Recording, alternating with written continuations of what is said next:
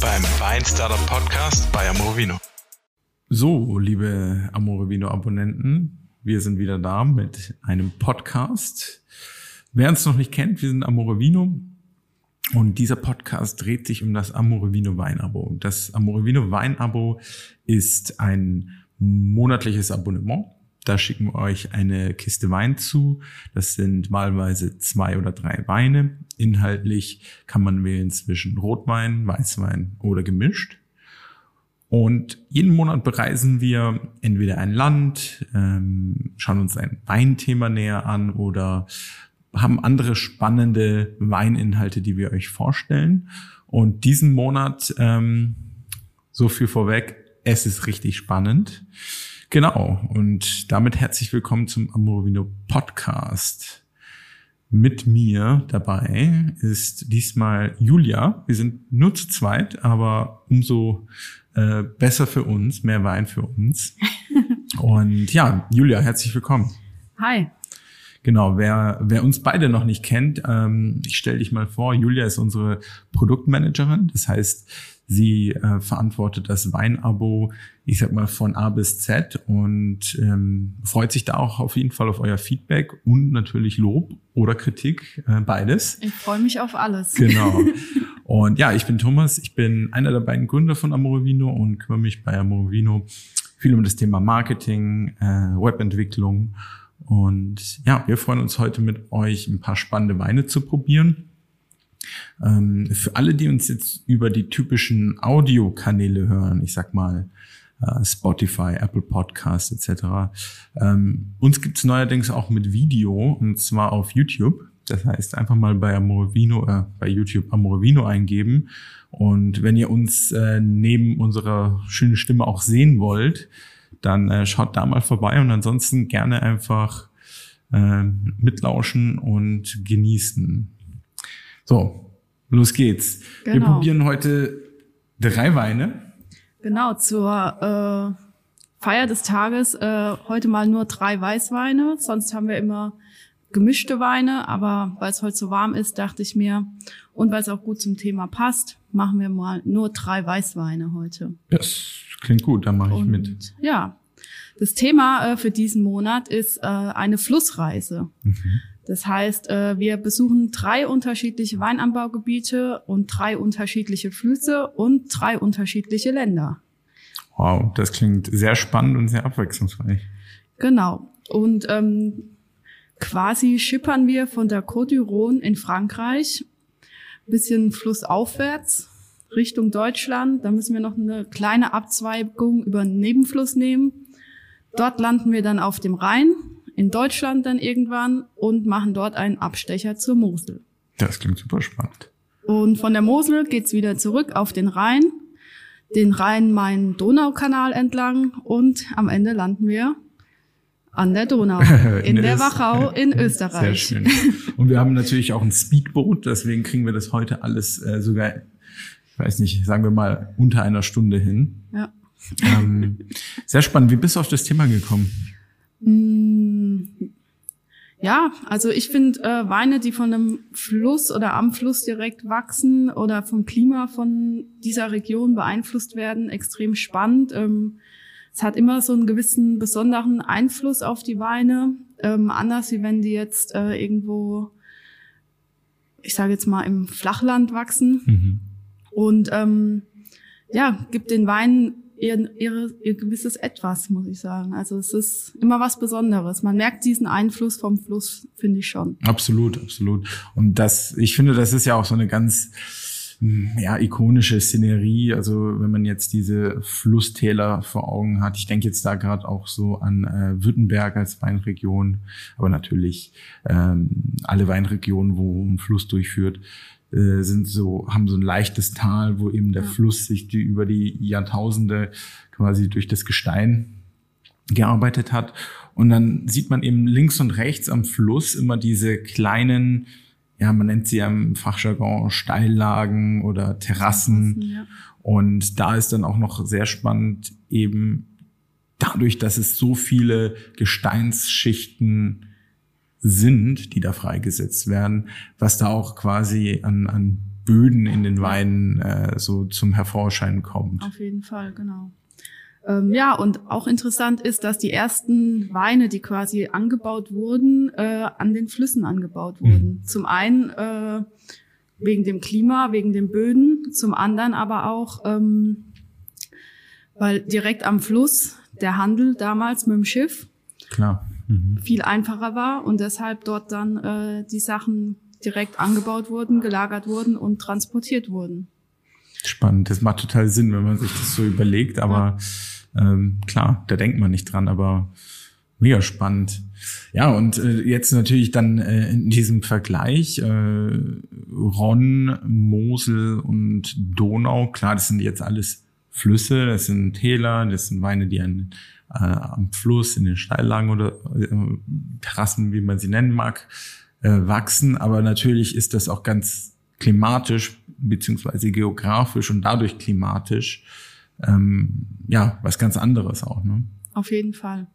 Also es sind ja auch ganz unterschiedliche Rebsorten, die dort wachsen. Ähm, vergleichbar sind sie jetzt nicht miteinander, die Weine, mhm. aber es ist einfach schön, mit den Weinen zu zeigen, wie der Fluss und das, der Boden Einfluss auf den Wein nehmen kann. Mhm. Und wie quasi unterschiedlich das ausfallen genau. kann. Ja, super spannend. Und ich würde sagen, äh, wir starten auch direkt. Wir starten, oder? klingt gut. Ich würde äh, sagen, wir starten dann in Österreich. In Österreich. In mhm. Typischerweise äh, haben wir da einen grünen Veltliner. Mhm. Jahrgang 2019 äh, vom Weingut Eigner. Äh, die Lage äh, heißt Kremser Sandgrube. Kremser Sandgrube, okay. Genau. Das ähm, muss ich sagen, dass ich finde das Etikett sehr schön. Die Farben, also das Grün und das Beige. Dankeschön. Ähm, das, das sieht echt äh, sehr fein aus. Also gefällt mir ganz gut. Ein bisschen minimalistisch. Ja. Ich halte das mal für die, die uns jetzt äh, auf YouTube verfolgen, halte ich es mal kurz in die Kamera. So schaut der Wein aus. An alle, die das Weinabo haben, ihr werdet ihn ähm, jetzt vor euch haben, wünschenswerterweise. Beziehungsweise der, der äh, grüne Veltliner, in welchen Paketen ist der überall drin? Im gemischten und im Weißwein. Okay, super. Das heißt, mit dem fangen wir an. Grüner Veltliner, Sandgrube. Genau. Wie gesagt, der kommt jetzt aus der Wachau. Mhm. Die Wachau äh, liegt äh, direkt an der Donau. Das ist ein umgeben von, oder ist ein enges Donautal. Also die Donau ist an dieser Stelle besonders schmal. Und direkt an diesen Steilhängen äh, wachsen da die Weinberge der Wachau. Ähm, ideal für Grünweltklina sind da die äh, Lössböden, die dort äh, zum einen vorherrschen. Mhm. Und ähm, zum anderen wird dort auch viel Riesling angebaut, wie an der Mosel zum Beispiel auch. Ja. Allerdings sind es da dann eher, das ist dann die andere Seite oder eine andere Lage an der, in der Wachau, wo dann die Rieslinge wachsen. Und ähm, die sind dann ein bisschen mineralischer, die Böden auch. Spannend, spannend. Ja, ich, ich denke mal, die, diese m, Besonderheit, ähm, ich meine, klar, Mosel, Riesling kennt man, aber das ist ja kein Zufall, dass da Riesling angebaut wird. Und ich denke, das hat eben auch ähm, viel mehr Gründe, die man jetzt so auf den ersten Blick gar nicht sieht. Also natürlich neben den Böden, die äh, schönen Einfluss ähm, abgeben auf den Wein, sind es aber natürlich auch die, die Winde und sage ich mal die Temperaturen, genau. wie die Sonne fällt. Da gibt's ja, äh, ich will sie nicht Theorien nennen, aber ähm, da hört man auf jeden Fall sehr viel, was da alles ähm, so einen Einfluss hat. Das stimmt, ja. Also hier in, in der Wachau äh, treffen zum Beispiel auch zwei Klimazonen quasi oder zwei Klimatas aufeinander. Mhm. Und ähm, das bedingt dann auch, dass diese zwei Klimata sich quasi verzahnen und dadurch immer wieder die Luft in Zirkulation ist, wodurch es dann immer zu Winden kommt. Das ist immer ein kühleres Klima dort ein bisschen und ähm, Tag-Nacht-Schwankungen natürlich dass es tagsüber ziemlich warm ist, nachts dann sehr kühl. Bin natürlich auch über die Donau beeinflusst und ähm, ja, das äh, hat auch einen positiven Eindruck, äh, Einfluss dann am Ende auf die äh, Trauben mhm. in der Reifezeit. Also Absolut. wenn das dann tagsüber relativ warm ist und nachts angenehm kühl, mhm. aber nicht zu kühl, Und ähm, dadurch entwickeln die Trauben dann ein bisschen mehr Aroma als jetzt äh, woanders, kann Absolut. man so sagen. Absolut. Man sagt ja auch immer so ein bisschen quasi, umso härter die Einflüsse äh, auf den Wein, umso schwerer der Wein es hat, umso besser kann er sich dann auch äh, ein bisschen entwickeln. Und ich kann mir vorstellen eben, dass diese, diese kühlen Winde zusammen mit den heißen Temperaturen, dass diese Temperaturschwankungen ähm, da ganz gut für die für die Pflanze sind, sie so ein bisschen fordern, äh, sie noch mehr fordern, quasi ihre Wurzeln ins Gestein ähm, zu bohren und und quasi zu versuchen zu Ja. überleben und das ist immer ganz besonders ähm, vorteilhaft für die Aromen, für die Ja, Trauben. was, was halt auch gut ist an den Flüssen, ähm, dadurch, dass die Luft sich immer bewegt, dann speichert der Fluss ja auch Wärme. Mhm. Das heißt, es kommt auch fast nie zu Frost. Mhm. Dadurch, dass die Luft immer in Bewegung ist, die Luft ein bisschen wärmer ist, nicht steht, hat da Frost äh, ziemlich äh, wenig Chancen. Super. Ja, fast schon so ein, so ein äh, Alleskönner, so eine, so eine, so ein Flusstal. Ja, auf jeden Fall. Also- Zumindest für Wein. Ne? Hat sehr viele Einflüsse. Ähm, ich denke, man könnte da auch noch äh, sich mehrere Tage mit befassen. Ja, mit der ganzen Thematik, aber ich würde sagen, wir Erstmal, probieren jetzt genau. mal den Wein. Prost. Prost. Ja, ich habe noch eine ganz wilde Theorie, die, die äh, hat Tillmann mir mal erzählt.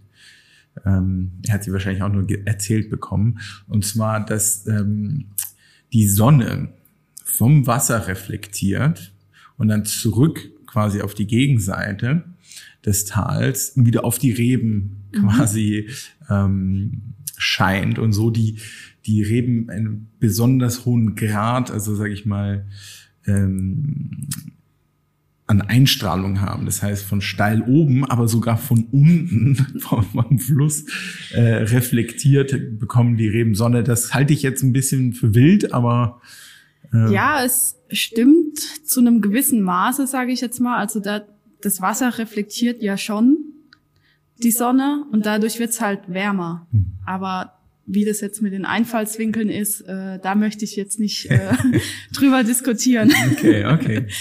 Ja, und jetzt haben wir hier den Grünfeldliner Sandkugel. Ich habe gerade eben schon einen kleinen Schluck probiert. Aber in der Nase finde ich, ja, wie zu erwarten, extrem aromatisch. Sehr elegant, fein auch, finde ich. Viele, äh, auch viele Eindrücke hat man, also sehr, sag ich mal, viel, vielschichtig. Gelber Apfel habe ich da auf jeden Fall und Mhm. ich glaube, die Österreicher würden es Marille nennen, oder? Marille, ja. Ich habe auch noch so leichte Zitrusnoten, also so sehr schöne frische.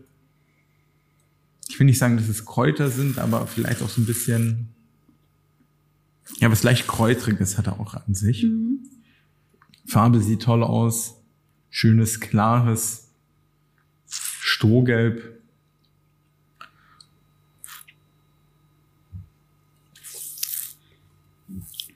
Ich finde, im Mund kommt da jetzt so eine schöne Würzigkeit hinzu. Die, Mhm. die Fruchtigkeit im Aroma wird jetzt im Mund durch eine schöne Säure und eine gewisse Würzigkeit unterstrichen. Und das gefällt mir wirklich sehr, sehr gut. Absolut. Ich finde auch, dass es sehr lang ist und man spürt auch so diesen, diesen leichten Schmelz. Den, das habe ich so ein bisschen auf der Zunge am, am, ähm, am, am, am Gaumen und ähm, das ist hochspannend, weil, weil das dann mit der Säure so irgendwie so ein bisschen nicht im, im Gegensatz steht, aber das sind zwei sehr präsente Eindrücke, die, die ich sehr spannend finde. Also da ist viel los auf jeden Fall, finde ich. Im Mund. Ja, also mir gefällt er auch sehr, sehr gut. Mhm. Ähm, ich hatte davor noch äh, die Basis äh, von dem Weingut probiert.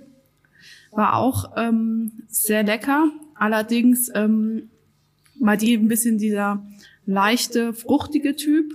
Und ich finde, hier merkt man schon, das ist eher so ein bisschen ein kräftigerer Boden. Vielleicht auch ein bisschen schwerer, ein bisschen durch diese Cremigkeit im Abgang, diesen langen Nachhall. Und also der hat mir dann deutlich äh, besser gefallen. Mhm. Und äh, drückt, denke ich, auch so ein bisschen mehr dieses äh, Flussklima aus. Absolut. Ja, ich finde, äh, ich, ich bin gerade noch total so irgendwie fasziniert von diesem, von diesem Schmelz und ich weiß jetzt nicht, ob es der Name, aber Sandgrube. Ich habe da auch, ich muss da auch irgendwie direkt so. Es ist fast schon so, als wenn du am Strand bist und dir so ein bisschen Sand in den Mund kommt. Aber das mag jetzt vielleicht nur ähm, im positiven Sinne. Im positiven Sinne, ja, so diese diese Sensation, ja, und dass du so ja, halt den Mund voll haben, ja, oder? Genau. Das meinst ja, du wahrscheinlich ja, ja. so. Richtig schön was im Mund haben. Ja. Wie wenn du vielleicht in so einen ganz weichen Pfirsich oder in so eine ganz weiche, weiche Frucht beißt Mhm. und dann so schön den Mund voll hast mit dieser Frucht. Ja, Ist vielleicht besser als die Sandkörner. das stimmt, ja, das stimmt. Nee, toller Wein. Sehr, sehr toller Wein.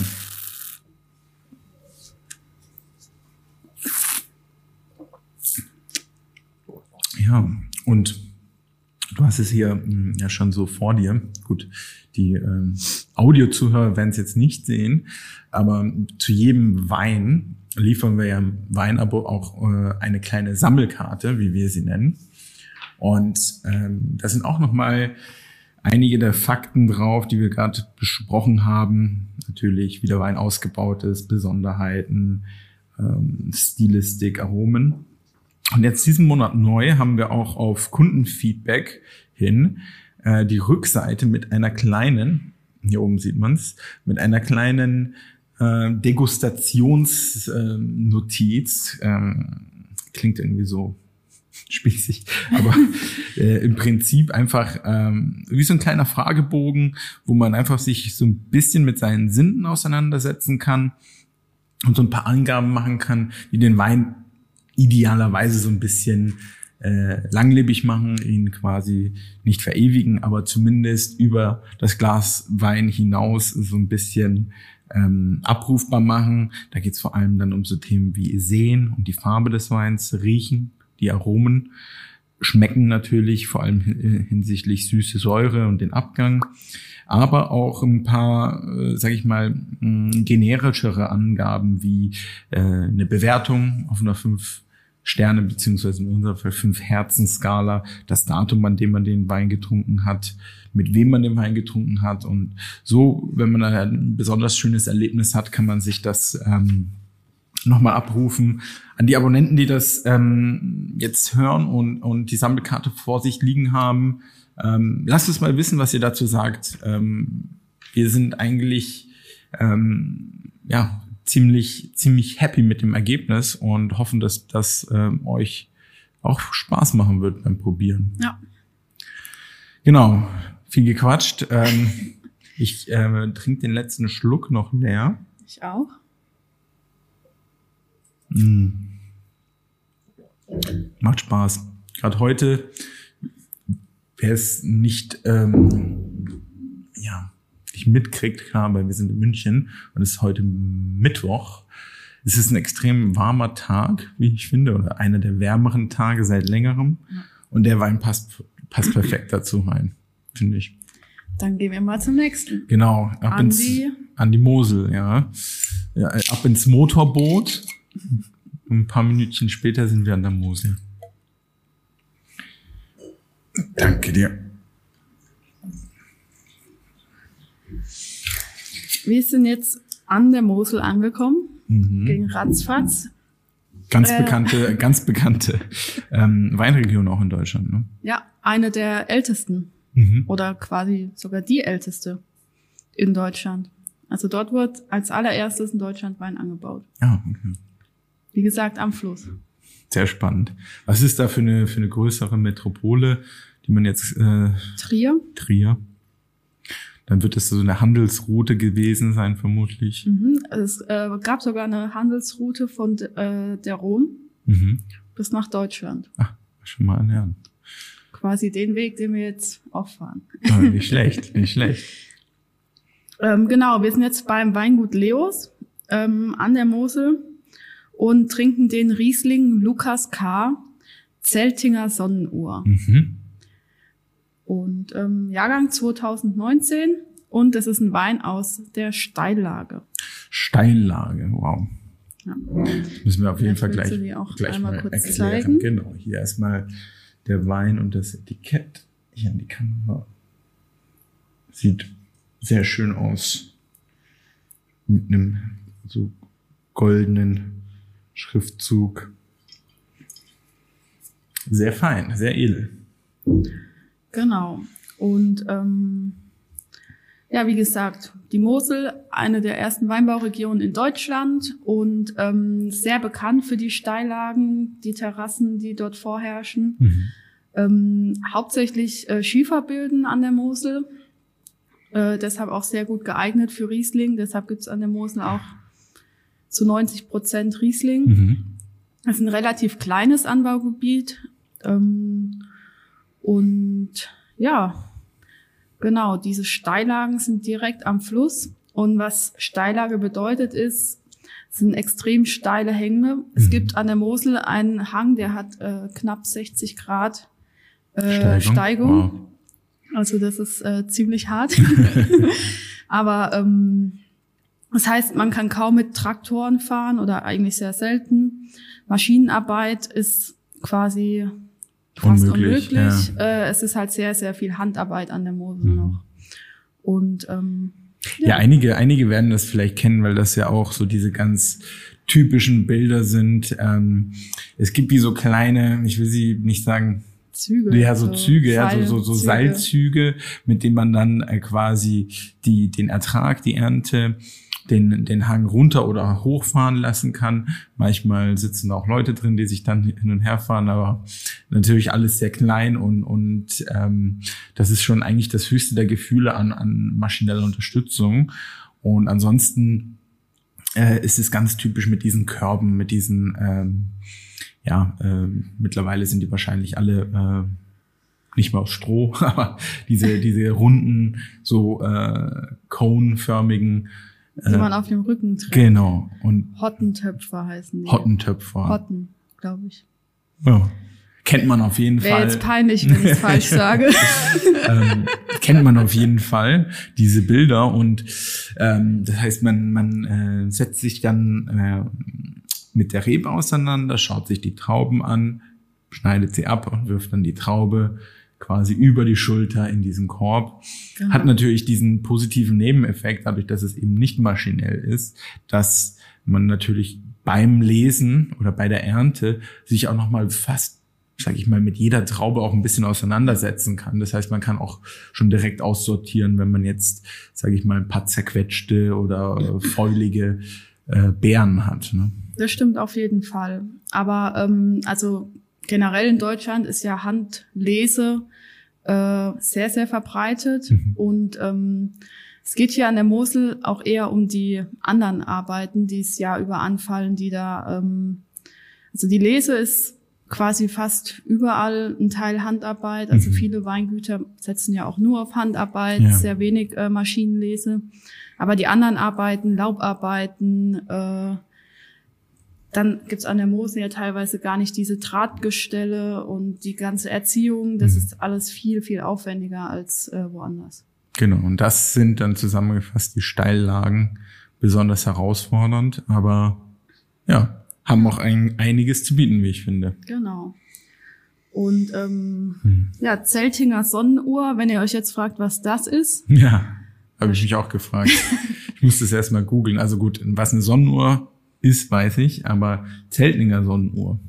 Ja, aber vielleicht wissen auch manche gar nicht, was eine Ja, Sonnenuhr ja, ist. natürlich, dass natürlich. es das in Deutschland überhaupt gibt Ja, in dem Maße. ja. Also die Sonnenuhr ist quasi äh, aus dem 16 oder aus 1620 äh, wurde die gebaut in Die, Deutschland. die, spezielle Zeltinger. Genau, die ja. Zeltinger Ja. jetzt. Und ähm, die steht da direkt an den Steillagen an der Mosel im Weinberg. Und ähm, das ist quasi jetzt der Namensgeber für die Lage, an der der Wein wächst.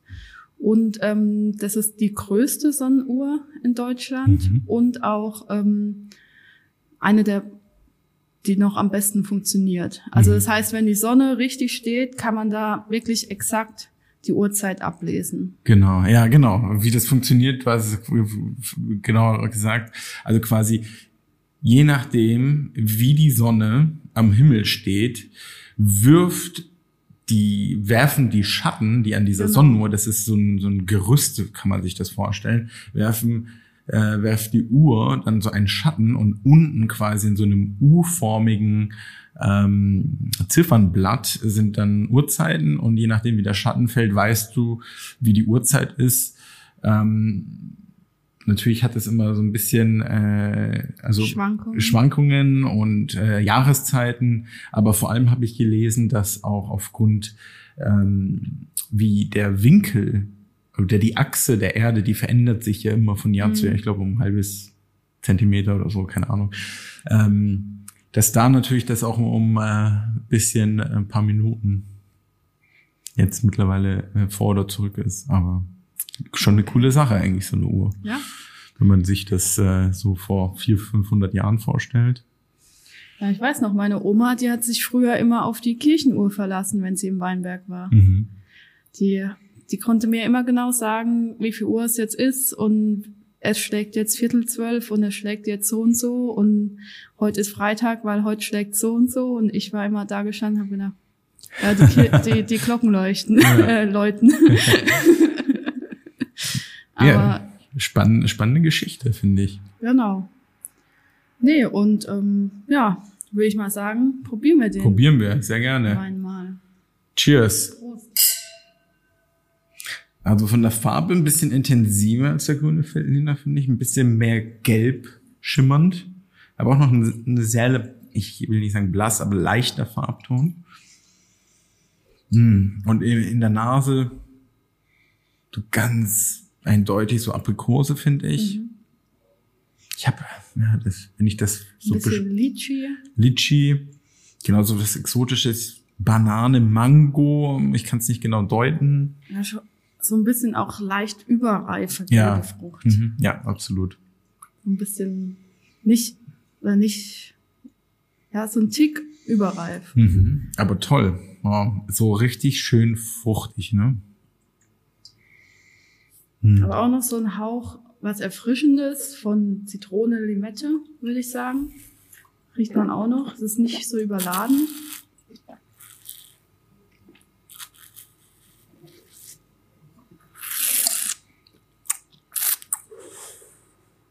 Mhm. Wow. Hat auf jeden Fall noch eine leichte Restsüße. Also er ist zwar trocken, Ja. aber ähm, an der Grenze zu halbtrocken. Das ist, glaube ich, ein richtig schöner Wein für Leute, die entweder halbtrocken trinken und mal ein bisschen auf trocken umsteigen wollen, versus oder andersrum eben Leute, die nur strikt trocken trinken und vielleicht sich mal so ein bisschen mit der Restsüße experimentieren wollen. Der ist so ein richtig schönes Mittelding, finde ich. So. Ja, und auch äh, die Säure sehr gut eingebunden, weil viele haben ja zum Beispiel beim Riesling Probleme mit der Säure. Den, Ja. den hat der Riesling einfach zu viel Säure. Und durch die Restsüße, diese leichte, die der Wein hier hat, wird die Säure ein bisschen abgeschwächt Mhm. und ist nicht so prägnant im Vordergrund. Und ich finde, die ist mega gut eingebunden. Kommt noch so leicht im Abgang zum Vorschein, aber nicht so dominant. Einfach, ich finde das äh, perfekt. Absolut. Und auch hier wieder so dieses Schmelz äh, am Gaumen, auf der Zunge. Auch sehr, sehr langer Wein, also bleibt echt lang im Mund und entwickelt sich, finde ich, auch noch weiter.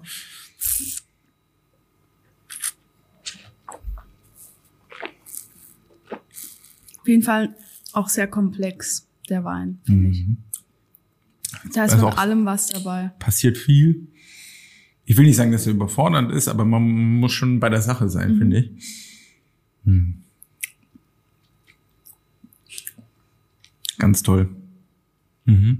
Und trotzdem fruchtig frisch, wie man so, so Moselriesling kennt. Ja, ich bin ja ein Riesenfan von den typischen Mosel-Kabis. Äh, Gerade Mhm. nach so einer langen Weinprobe, dann am Ende so ein schöner, erfrischender Riesling-Kabi. Für alle, die es jetzt nicht wissen, das ist ein Riesling mit ein bisschen viel, viel mehr Restsüße als der jetzt. Also der ist eher lieblich.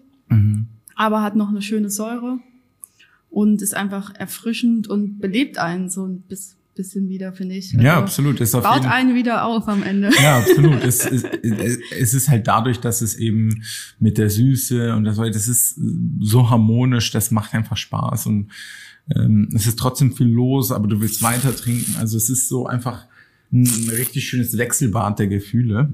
Und ja, ich, ich mag äh, Mosel Riesling tatsächlich auch. Äh, ich trinke ihn zu selten, äh, leider, wie ich finde, aber Mosel Riesling ist auf jeden Fall eine geile Sache. Jetzt haben wir ja einen im Lager. Ja, so ist es. Apropos im Lager haben, ähm, also an alle, die jetzt zuhören und sagen, oh Mann, das klingt toll. Ich habe aber leider kein Weinabo oder ich möchte jetzt eins abschließen, aber krieg erst nächsten Monat mein Paket, da ist der Wein nicht drin, weil wir ja nächsten Monat wieder ein neues Thema haben.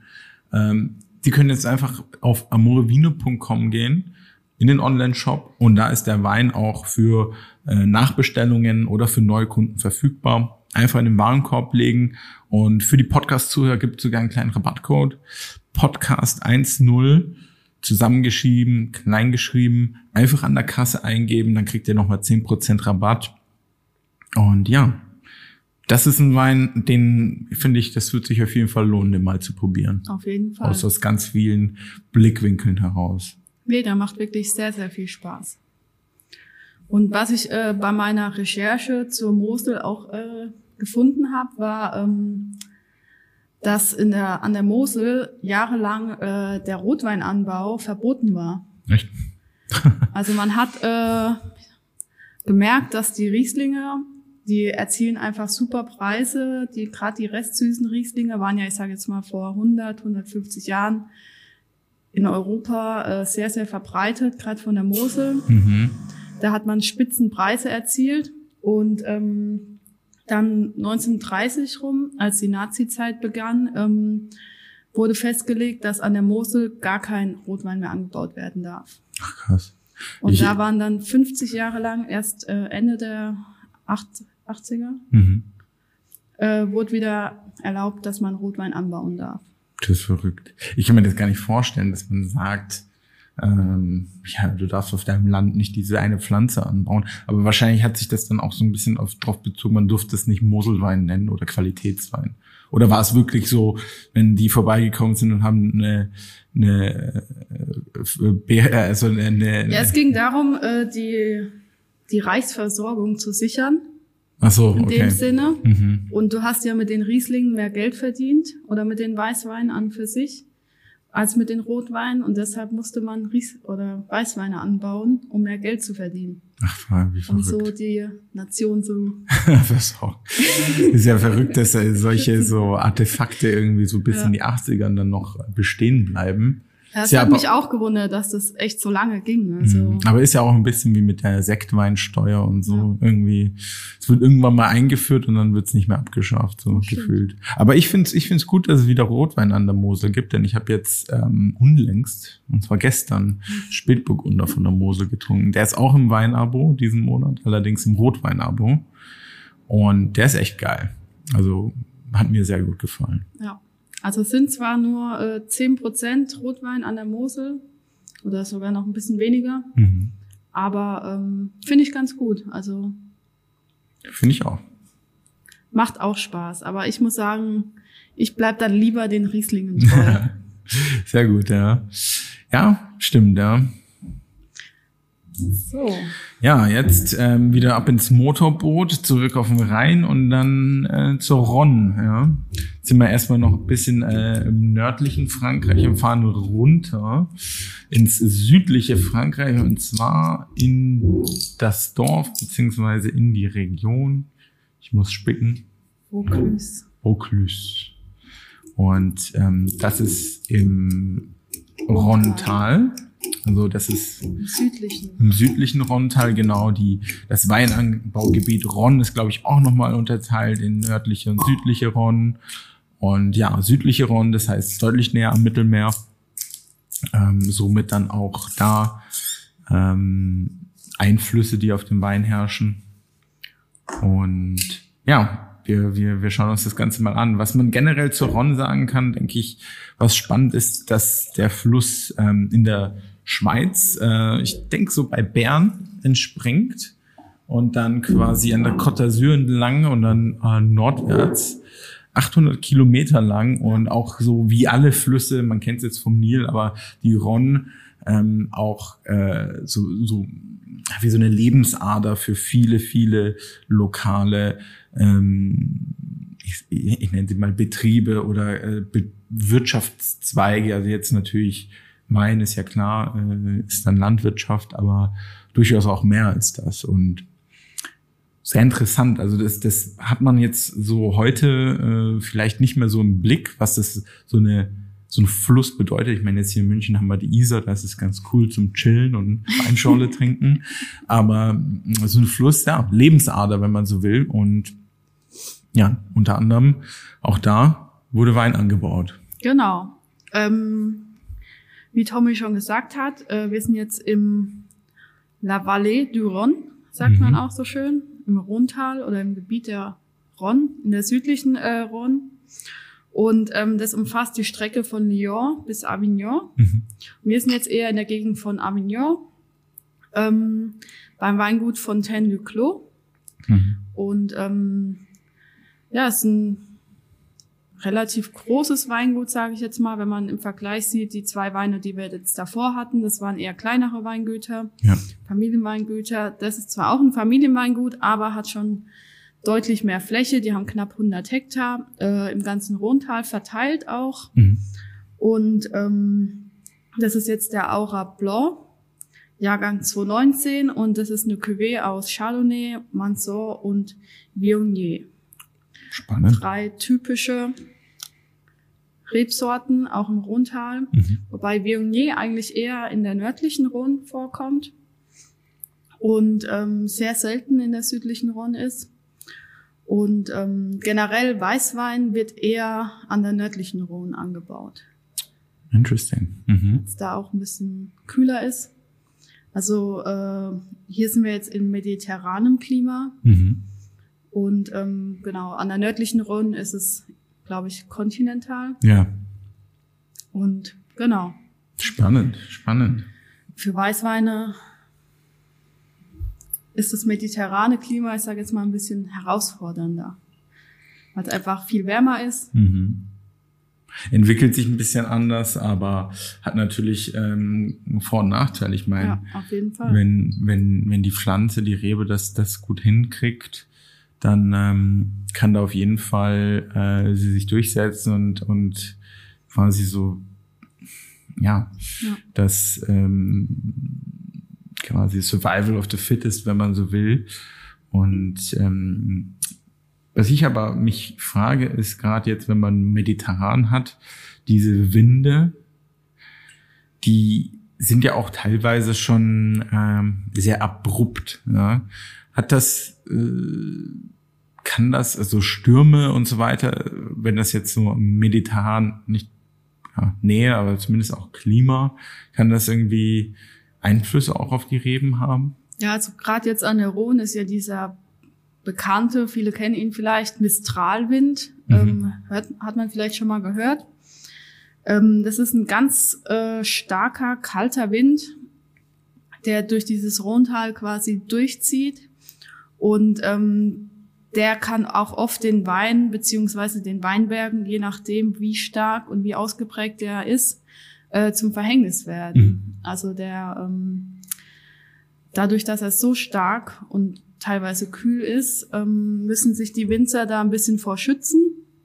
Deshalb pflanzen sie Hecken an, Bäume, um diesen die Kraft ein bisschen aus dem äh, Wind zu nehmen und die Weinberge hinter die Hecken zu pflanzen, dass da einfach ein bisschen der Wind durch die Hecken abgeschwächt wird und nicht so stark auf die Weinberge trifft.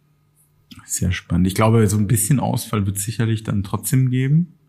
Aber dann das, was übrig bleibt, das sind so wirklich die, die Survival of the Fittest. Ja, diese, diese Top, ja, was heißt Top, aber die, die Reben, die es halt dann geschafft haben. Sehr interessant, ja. So, ich habe gerade schon so einen kleinen Minischluck probiert, aber der riecht richtig toll. Aber ja. auch jetzt muss ich sagen, schon anders als die beiden. Ja, also der ist, Fall. jetzt hat ein bisschen weniger Frucht, ein bisschen kühler. Ich finde, riecht auch ein bisschen mineralischer, hat natürlich schon Fruchtakzente, Noten, aber die sind für mich eher so ein bisschen, sag ich mal, floraler, ein bisschen mehr Steinobst, sowas hätte ich jetzt gesagt. Mhm. Mhm. Bisschen mehr was Würzigeres. Mhm. Und ähm, gut, der Wein war auch im Holzfass. Ja. Das riecht man auch, die, ein bisschen Vanille, dieses, äh, diesen Holzfassausbau. Ja. Und ähm, aber ja, man merkt schon, dass das, ähm, also generell an der Rhone sind es eher schwerere Böden auch. Und ähm, da merkt man schon diesen Unterschied von diesen, ich sage jetzt mal eher filigraneren Weinen bis zu diesem kräftigeren äh, Weißwein jetzt. Genau. Bisschen üppiger dann auch. Genau. Mhm. Ja.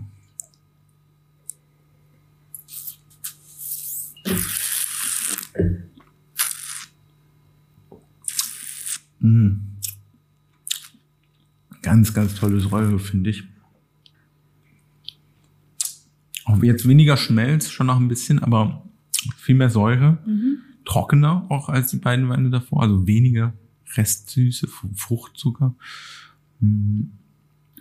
Ein bisschen mehr Würze auch. Mhm. Also ich finde, er hat so ein bisschen sowas von Pfeffer, so pfeffriges, Mhm. äh, ja, wie kann man das noch nennen? So ein bisschen steiniges, so ein bisschen Mhm. so ein nasser Stein im Mund, so Mhm. dieses so Kies, Feuerstein, Kies, was in die Richtung.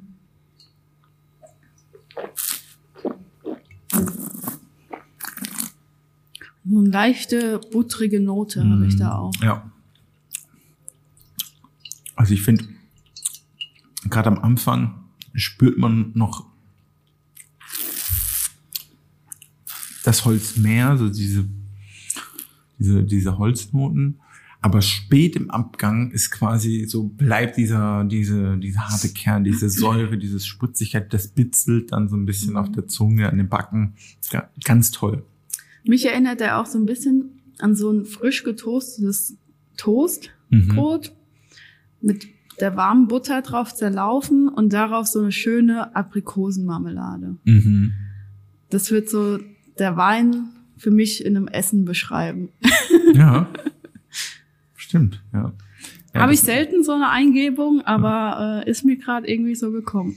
Mhm, Ja, das mit dem Toastbrot, jetzt wo du sagst.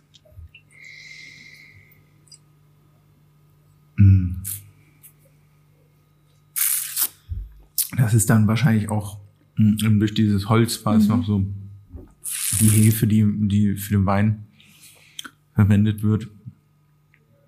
Mhm. Schön. Ja. Also der schön. Wein wird ja auch äh, auf der Feinhefe ausgebaut. Mhm. Das macht den Wein, wenn man den so ausbaut, auch ein bisschen runder, ein bisschen gefälliger, cremiger. Diese Cremigkeit kommt daher und also ich finde, bin begeistert. Mhm. Wenn, wenn du sagst, auf der Feinhefe ausgebaut, um, nur um das so ein bisschen zu erklären, das bedeutet, dass der Wein, bevor in die Lagerung gegeben worden ist, beispielsweise in dem Holzfass wie in diesem Fall, er nicht filtriert worden ist, Genau, also der wurde, beziehungsweise nicht so oft filtriert. äh, ja, also die Hefe wurde schon rausgefiltert, aber jetzt nicht filtriert, sondern einfach abgezogen. Mhm. Und dann bleibt ja so ein leichter Rest So eine trübe. Mhm. Hefe drin und das wurde quasi in dem Wein belassen. Darauf wurde er ein paar Monate gelagert, bis er dann ins Holzfass umgefüllt wurde. Mhm. Und sonst zieht man das komplett ab. Also da bleibt sonst typischerweise gar keine Hefe, sondern es ist dann ein viel klarerer, direkterer Wein. Genau. Mhm, verstanden. Spannend. Feinhefe. Apropos, jetzt hatten wir es mit dem Toast schon, ähm, über, über Pairing haben wir jetzt gar nicht gesprochen. Aber was würdest du jetzt bei dem, bei dem Aura, was würdest du da sagen? Weil gerade jetzt mit der Säure, ich tue mir jetzt ein bisschen schwer, aber ich finde auf jeden Fall durch die Säure hat er extrem viel Potenzial fürs Pairing. Ich denke jetzt vielleicht dann fast sogar so ein bisschen was fettbetonteres, vielleicht Käse oder sowas. Ich denke, so kräftiger Käse wird sehr gut äh, Mhm. dazu passen, auch vielleicht ein kräftigerer Weichkäse. Ja, Also das Weingut selbst hat mir jetzt empfohlen, dazu ein Ratatouille okay. äh, zu essen und ähm, halt natürlich mit Kräutern aus ihrer Region. Also Klar. das ist, schließt ja auch an die Provence an, das Rhongebiet. Mhm. Und dann natürlich halt diese ganzen Kräuter der Provence, Thymian, alles, was es da so gibt. Ja. Und ähm, das war jetzt die Wei Speiseempfehlung vom Weingut direkt. Also so ein typisches Ratatouille aus Frankreich wahrscheinlich dann. Klingt gut, ja. Das habe ich, habe ich schon ewig nicht mehr gegessen. Vielleicht mache ich das. Ja. Kombiniere ich die zwei Sachen. Könnte ich mir, mal. denke ich, auch ganz gut vorstellen. Also ich denke, Ja. das passt ganz gut. Nee, finde ich auch. Finde ich auch. Ja, toller Wein. Ich werde mir, glaube ich, gleich nach Ende des Podcasts auf jeden Fall noch mal ein Gläschen einschenken. Ähm, ja, an, an an alle Zuhörer, an alle Abonnenten, ähm, wir hoffen, es hat euch Spaß gemacht. Ähm, wir freuen uns wie immer über euer Feedback. Wer äh, Stammhörer ist, der weiß, wir waren heute nur zu zweit. Das ähm, fand ich aber ganz angenehm. Müssen wir gleich mal schauen im Anschluss, wie wir zeitlich dann äh, rausgekommen sind. Aber vom Dialog her sehr flüssig, finde ich. Hat man auch ein bisschen mehr Zeit, auf ein paar Details einzugehen. Also lasst uns mal wissen, wie ihr es fandet. Und ansonsten äh, natürlich äh, beim nächsten Mal äh, werdet ihr auf jeden Fall wieder Flo, unseren Stammsommelier, Stammgast und Star-Sommelier äh, wieder, äh, wieder hören. Und ansonsten ja, schaut auch vielleicht mal bei Instagram vorbei. Da seht ihr sogar noch ein bisschen mehr vom Team und kriegt äh, auch kleine Wissenshäppchen, die jetzt ähm, deutlich verdaulicher sind als so ein Podcast. Aber ja, wir freuen uns auf jeden Fall auf euer Feedback und nehmen gerne eure Wünsche entgegen, falls ihr da Ideen habt. Und ansonsten, ja, viel Spaß mit eurem Weinen, mit eurem Weinabo und genießt ähm, den Monat Juni. Genau. Vielen Dank fürs Zuhören. Danke fürs Zuhören. Ciao, ciao und Ciao. cheers. Prost.